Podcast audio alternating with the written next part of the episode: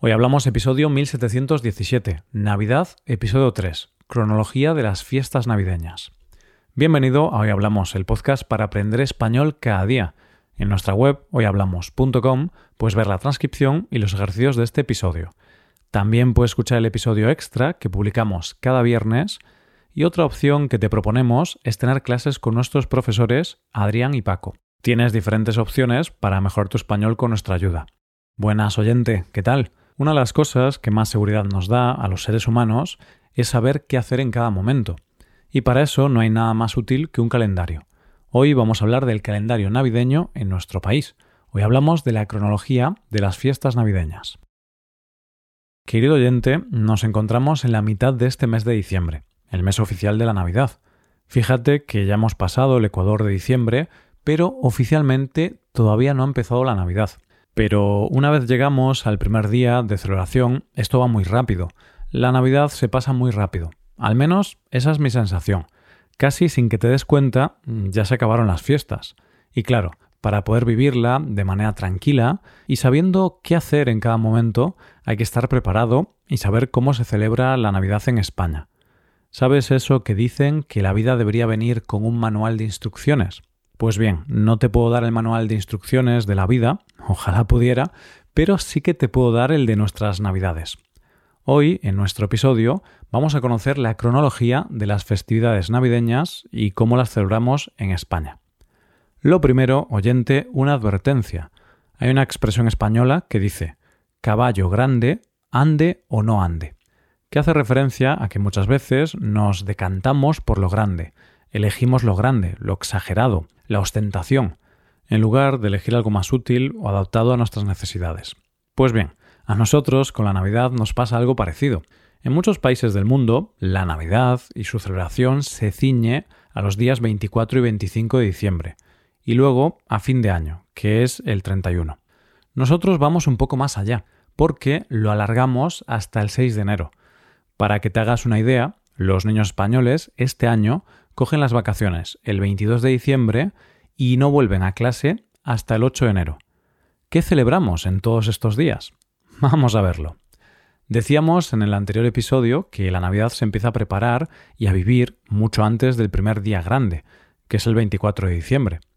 Tiempo antes decoramos la casa y seamos sinceros, a estas alturas ya estamos comiendo dulces navideños. en mi caso ya he empezado con el turrón y con el panetone. También empezamos a ver películas con temática navideña. Vamos calentando motores. Y aunque el primer día de fiesta grande es el 24, día de Nochebuena, hay otro evento que da el pistoletazo de salida para la Navidad en España. ¿Qué evento es este? Se celebra el 22 de diciembre. Y es el momento en que todos los españoles soñamos con ganar mucho dinero y pensamos en todo lo que haríamos con ese dinero. Es el día que se celebra el sorteo extraordinario de la Lotería Nacional, más conocido por todos nosotros como el Gordo, que también es como se llama el mayor premio que te puede tocar. El primer premio de este sorteo es de 400.000 euros por décimo, oyente, que después de impuestos se quedaría en 320.000 euros. Una cantidad muy interesante. Para que te hagas una idea de qué representa esa cantidad de dinero para alguien de España, con ese dinero un español podría comprarse un piso de tres habitaciones en una ciudad como Madrid o Barcelona. Casi todos los españoles compramos lotería. Algunas personas lo hacen por la ilusión de poder ganar una gran cantidad de dinero y otras lo hacen porque es una tradición más y tiene su gracia. Yo me encuentro en este último grupo. Siempre participo en este sorteo con algún número y lo hago porque es algo que ya forma parte de nuestras tradiciones, no es porque piense que me voy a hacer rico.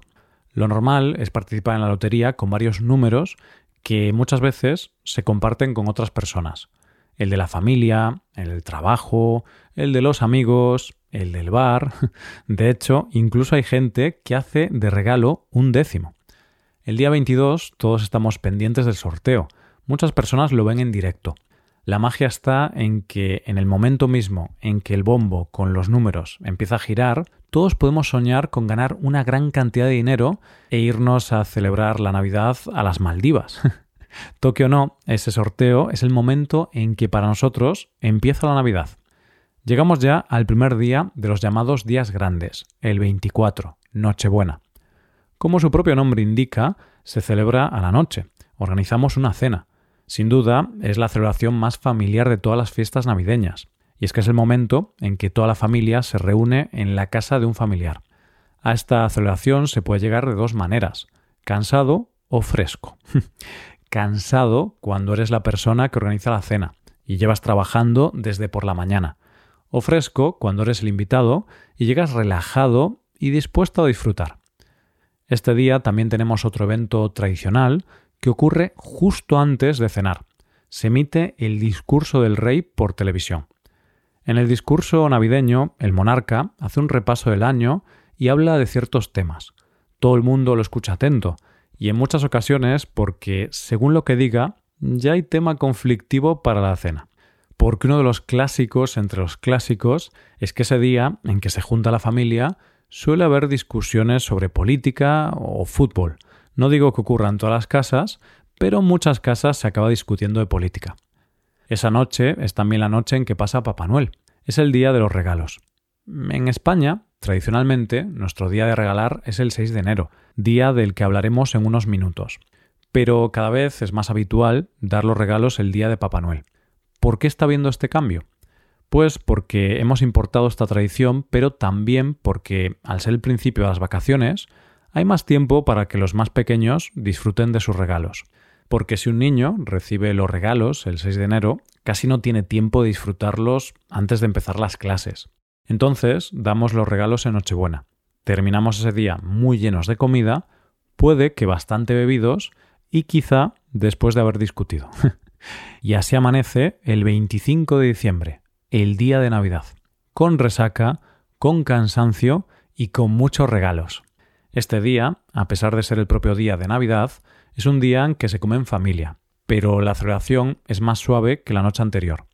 Ya no suele estar toda la familia junta porque algunas personas van a ver a otros familiares distintos y debido a los excesos se suele comer y beber mucho menos. En realidad es un día que disfrutan sobre todo los abstemios y los niños, que se pasan el día estrenando sus juguetes nuevos.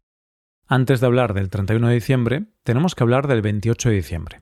Ten cuidado este día, si estás en mi país, porque en España se celebra el Día de los Santos Inocentes. ¿Qué pasa este día? Que es el día oficial de las inocentadas o bromas. Es decir, en este día está permitido hacer bromas a la gente. Digamos que es el April Fools español. Es un día en que los niños hacen bromas y también algunos medios de comunicación cuelan ese día noticias falsas para hacer la broma. Así que el 28 de diciembre no te creas nada. Ahora sí, nos vamos al 31, también llamado fin de año.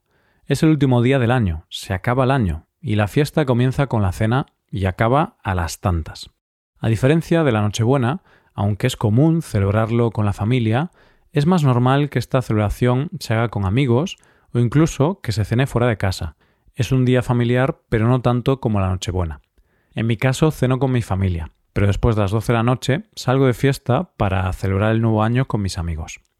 Una cosa importante de ese día es estar todos listos unos minutos antes de las 12 de la noche. Es el momento de las campanadas, cuando todos los españoles tenemos la tradición de comer las 12 uvas de la suerte. ¿Por qué uvas?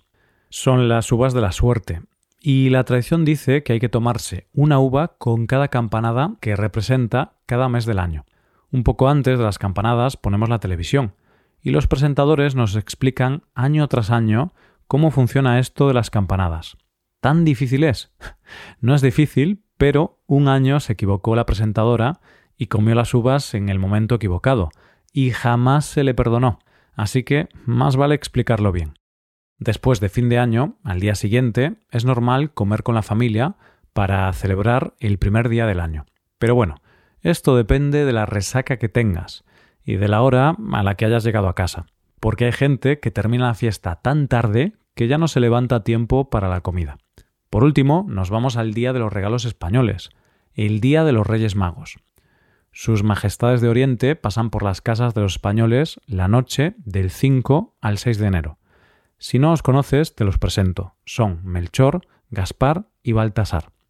El día 5 por la tarde tenemos la tradicional cabalgata de reyes por las calles de todas las ciudades españolas.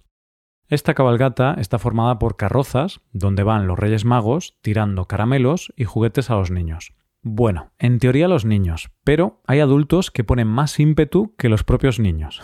Cuidado oyente porque en las cabalgatas a veces hay competencia y las peleas por conseguir un caramelo están a la orden del día. Dice la tradición que esa noche hay que acostarse pronto, porque si no, los reyes no pasan. Se deja algo de comida y bebida debajo del árbol para los reyes y también para los camellos, porque los reyes vienen en camellos. A la mañana siguiente, si has sido bueno, habrán pasado por tu casa y tendrás regalos. Posiblemente sea la mañana más mágica del año.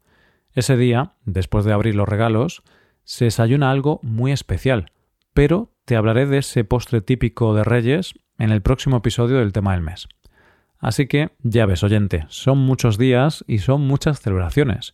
Unos días muy divertidos y muy entrañables. Y aquí lo dejamos. Muchas gracias por escucharnos. Recuerda visitar nuestra web hoyhablamos.com y hacerte suscriptor. Si te haces suscriptor premium podrás trabajar con transcripciones, explicaciones y ejercicios y audios exclusivos, además de ayudarnos en la producción de este podcast. Nos vemos mañana con un nuevo episodio sobre algún tema de interés. Muchas gracias por todo. Pasa un buen día. Hasta mañana.